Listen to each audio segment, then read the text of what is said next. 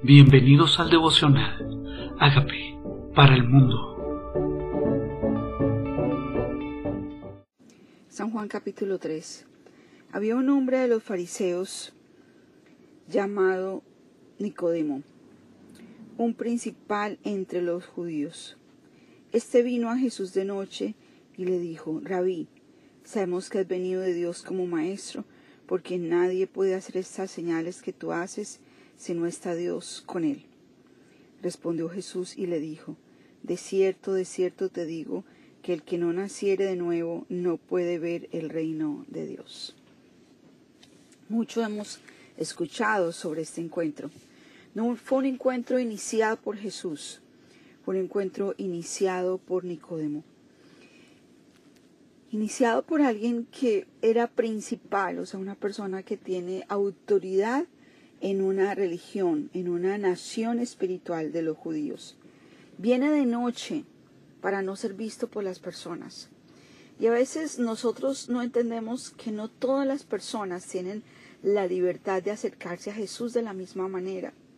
Pero Dios no rechaza ni a los que vienen oculto, ni a los que vienen delante de los demás. A veces esos encuentros privados con Jesús tienen propósitos específicos y Dios sabe por qué permite un encuentro diferente con cada persona. A la mujer samaritana en público, con Nicodemo en privado, en oscuro, cuando nadie lo vio. Tuvo ese encuentro con Jesús. Primero no le llama Señor, le llama Rabí. Has venido de Dios. Es una de las cosas que él estaba reconociendo. Vino de Dios. Es Dios mismo quien está hablando. Es Dios mismo quien está haciendo los milagros. De pronto nosotros no encontramos a Dios en cada una de las cosas que Jesús hace, en cada una de las cosas que nos pasa, en cada una de, los, de las puertas que nos abre. Pero Nicodemo estaba reconociendo que Dios, que todo lo que él hacía, venía de Dios. Dice, nadie puede hacer las señales que tú haces si no está Dios con él. Respondiendo Jesús le dijo, el que no nace de nuevo no puede ver el reino de Dios. O sea que una cosa es ver las señales, una cosa es ver milagros, una cosa es reconocer lo que está pasando fuera de ti y otra cosa es que en tu propio corazón haya recibido el reino de Jesús. Muchas personas reconocen cada bendición de parte de Él, pero no todas las personas reconocen a Jesús como su Señor y han permitido que su reino entre en sus vidas. Él reconocía los milagros, reconocía que Jesús tenía poderes, pero no por eso había nacido de nuevo. Y hay muchas personas allá afuera que en su boca dicen, ay Dios, ay fue Dios, ay Dios, yo amo a Dios, pero no han invitado a Jesús como el Señor de sus vidas y el reino no ha entrado a ellos. Su reino, el reino de Jesús, no está en el trono de sus vidas. El que reina son ellos mismos y le dice, necesitas nacer de nuevo. Le dice, ¿cómo puede un hombre nacer siendo viejo? Evidentemente parece que Nicodemo no era un hombre joven. Dice, ¿puede acaso entrar por segunda vez en el vientre de su madre y nacer? Y esto es una respuesta para los que creen en la reencarnación. No, no se está hablando de volver a nacer en carne. Está hablando de un nuevo nacimiento espiritual que puedes hacer mientras estás vivo. Dios invita a las personas a un renacer, a un volver a nacer espiritualmente, porque estaban muertos, muertos por experiencias religiosas, muertos por pecado, con una vida espiritual inoperante, viviendo una vida de, espectadores, como otros disfrutan de la presencia de Dios, viendo cómo Dios toca otras vidas, pero no necesariamente tienen el reino de Dios en ellos. Dice, respondiendo le dijo, de cierto, de cierto te digo, el que no naciere de agua y de espíritu no puede entrar al reino de Dios. El primer nacimiento entonces es el nacimiento natural, el de agua, cuando nacemos. Y el siguiente nacimiento es el espiritual. Y necesitamos tener un nacimiento espiritual. Hay muchas personas que están caminando por la vida y nosotros creemos que tienen una vida espiritual, pero no, están tratando de conocer a Dios con su alma, con su mente, pero no con el espíritu. Y ese espíritu está inoperante, no han vuelto a nacer no conocen el mundo espiritual, solo conocen una experiencia intelectual con Dios y por eso su razonamiento les impide disfrutar o conocer o entender lo espiritual, según dice su palabra. Dice, lo que es nacido de carne, carne es, y lo que es nacido de espíritu, espíritu es. ¿Qué significa nacer de la carne? Significa, la palabra griega significa viento como espíritu. O sea, Dios quiere que ese viento de su espíritu nazca, respire, vibre a través de mi vida. Dios quiere que su espíritu fluya con poder a través de mi vida. Y por eso muchas personas están en la carne, en su capacidad, tratando de ser buenas, tratando de tener una experiencia espiritual sin haber nacido espiritualmente, tratando de producir en ellos santidad sin el poder del Espíritu Santo viviendo en su interior y reinando en el trono de sus corazones. No te maravilles que te dije, os es necesario nacer de nuevo. El viento o sea que el espíritu sopla de donde quiere y oyes su sonido, mas no sabes de dónde viene ni para dónde va. Así es todo aquel que es nacido del espíritu. ¿Será que después de que nacimos espiritualmente de nuevo, nos dejamos guiar por el espíritu de Dios? ¿Será que desde el momento mismo en que nos dejamos que Él nazca en nuestra vida y reine en el trono de nuestro corazón y venga a nosotros su reino, nos dejamos guiar para que sea donde Él quiera, como Él quiera, como el Espíritu, que no sabemos ni de dónde viene ni para dónde va. Dice, así es todo el que ha nacido, el Espíritu es guiado por el Espíritu, ya no es guiado por sus pasiones, pensamientos, razonamientos, sino que es guiado por el Espíritu. Y hoy deberíamos decirle, ya que naciste en mi vida, guíame hoy por tu espíritu a hacer lo que quieres, a hablar lo que quieres, a moverme como tú quieres. Eres tú. Dice respondiendo, le dijo, ¿cómo puedo hacer esto? Respondiendo Jesús y le dijo, eres tú maestro de Israel y no sabes esto. El cómo, el cómo, ¿cómo hago esto? Es la misma pregunta la misma pregunta de la Virgen María, ¿cómo, cómo voy a ser mamá? ¿Cómo? ¿Cómo va a ocurrir que yo siendo virgen sea madre? ¿Cómo? Mi prima Elizabeth siendo estéril, ¿cómo? Y siempre tal vez tenemos en nuestras preguntas, ¿cómo? voy a hacer esto. Y el Señor hoy nos responde, es el Espíritu Santo el que lo hace. Cuando hay un desafío más grande que tu capacidad y tú dices, ¿cómo voy a hacer esto? ¿Cómo voy a empezar de nuevo si mi vida ha sido de esta u otra manera? ¿Cómo voy a empezar de nuevo si mis costumbres son otras? ¿Cómo voy a empezar de nuevo si estoy lleno de religión y yo no soy suficiente según mi religión? ¿Cómo hago para empezar de nuevo, para tener ese nacimiento espiritual. Y él le dijo, siendo maestro no sabes, o sea, no es algo con lo que te educan, no es algo que te enseñan en la universidad, es algo que se experimenta por el poder de tu santo, del Espíritu Santo en tu vida. Dice, no sabes, no sabes esto. De cierto te digo que lo que sabemos hablamos y lo que hemos visto testificamos y no recibí nuestro testimonio. Y me encanta porque habla de nuestro.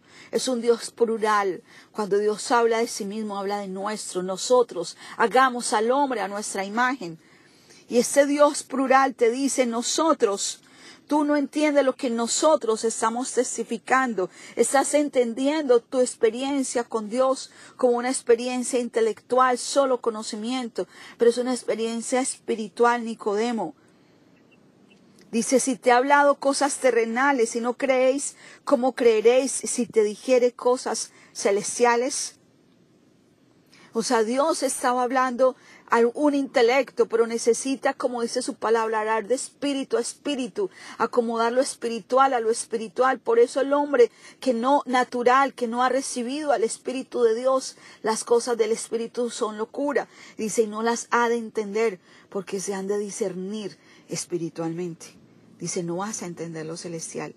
Nadie subió al cielo, ni, sino el que descendió del cielo, el Hijo del Hombre que está en el cielo. Y como Moisés levantó la serpiente en el desierto, así es necesario que el Hijo del Hombre sea levantado, para que todo aquel que en él cree no se pierda, mas tenga vida eterna.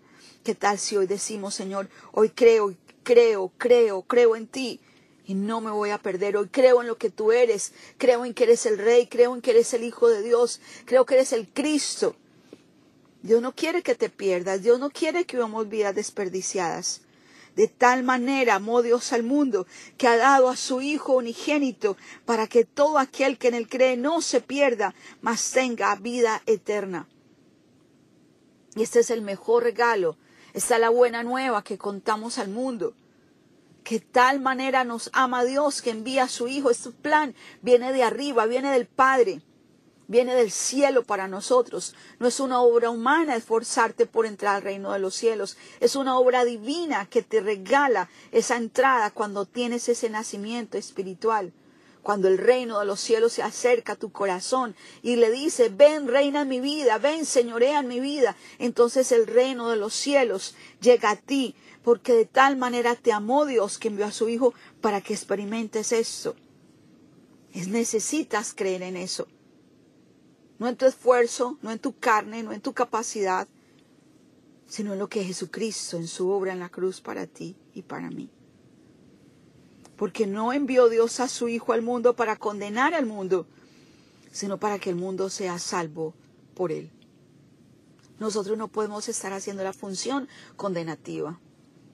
Nosotros, si lo representamos, debemos llevar a la gente a que establezca establezca Jesús el reino de Él en el corazón de cada ser humano, para no condenar al mundo, sino para que el mundo sea salvo por Él.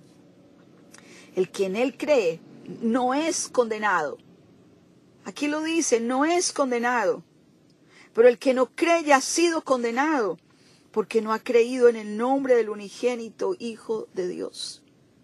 ¿Por qué es tan importante este Evangelio? Esta salvación, contarla al mundo entero, porque es un regalo maravilloso, que Él vino a que tengamos vida eterna. Pero necesitamos creer en Él, en su obra en la cruz. Y esta es la condenación, que la luz vino al mundo y los hombres amaron más las tinieblas que la luz, porque sus obras eran malas. A veces las personas no aceptan el mensaje porque aman más las tinieblas que la luz. No se quieren acercar a la luz porque sus obras se hacen evidentes por la luz.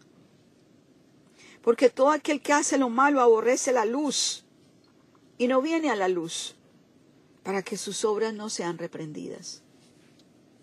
No quieren cambiar. No se quieren acercar a la luz. La luz lo evidencia todo. La luz evidencia el estado de nuestro corazón. La luz muestra lo que está en desorden en nuestra vida y cuando invito la luz a mi corazón me muestra que hay áreas de mi vida que necesitan ser cambiadas. Yo no cambio y luego vengo a la luz. La luz entra a mi vida y evidencia y hago el cambio. Se revela, se abre mi espíritu, el entendimiento para que mi corazón se convierta. Mas el que practica la verdad viene a la luz para que sea manifiesto que sus obras son hechas en Dios. Después de esto vino Jesús con sus discípulos a la tierra de Judea y estuvo allí con ellos y bautizaba. Juan bautizaba también en Enón junto a Salín, porque había allí muchas aguas y venían y eran bautizados, porque Juan no había sido aún encarcelado entonces hubo discusión entre los discípulos de Juan y los judíos acerca de la purificación.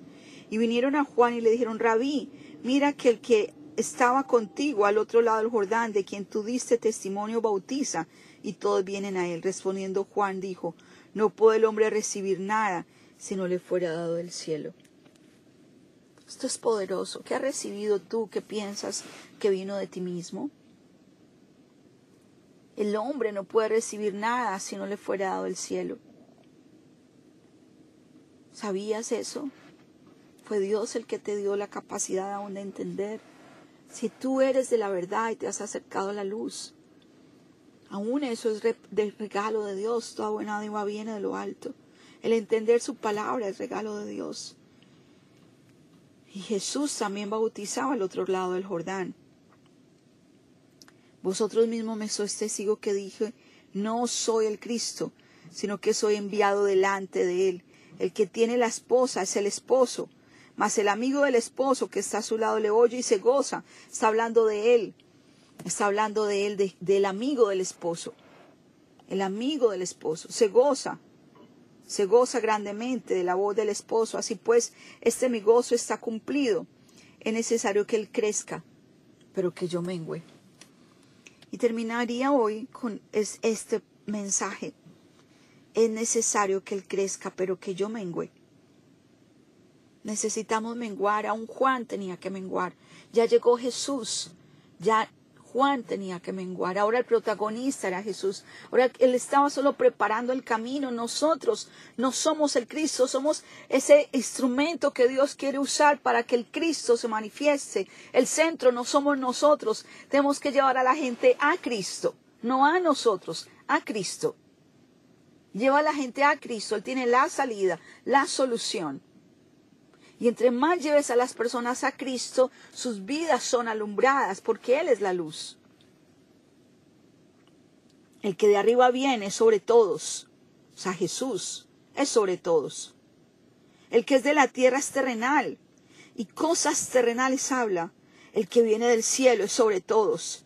Y lo que vio y oyó, esto testifica, está hablando de Jesús. Lo que hablaba Jesús era el secreto del Padre, era lo eterno, era lo que venía de arriba. Sus cosas eran celestiales, su, su palabra era de poder, tenía, hablaba con autoridad, venía de arriba.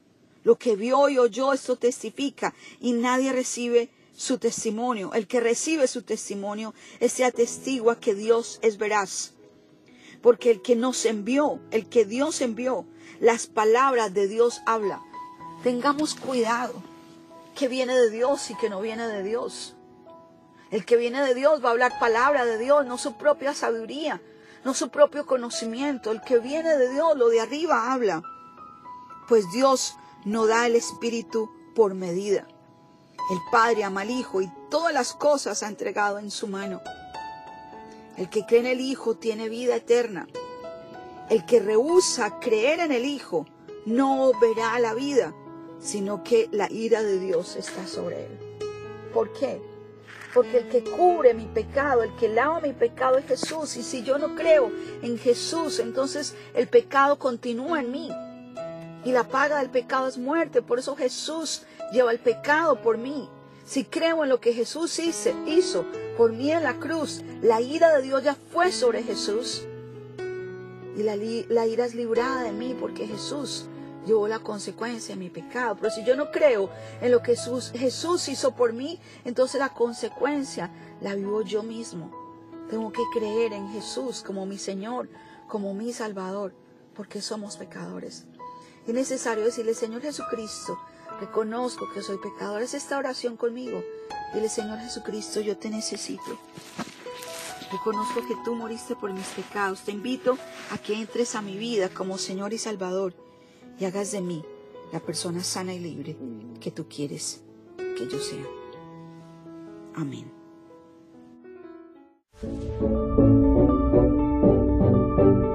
Amigos, queremos que usted sea parte de esta obra que estamos haciendo a través de Agape para el mundo y que este mensaje de Jesús llegue hasta la última de la tierra.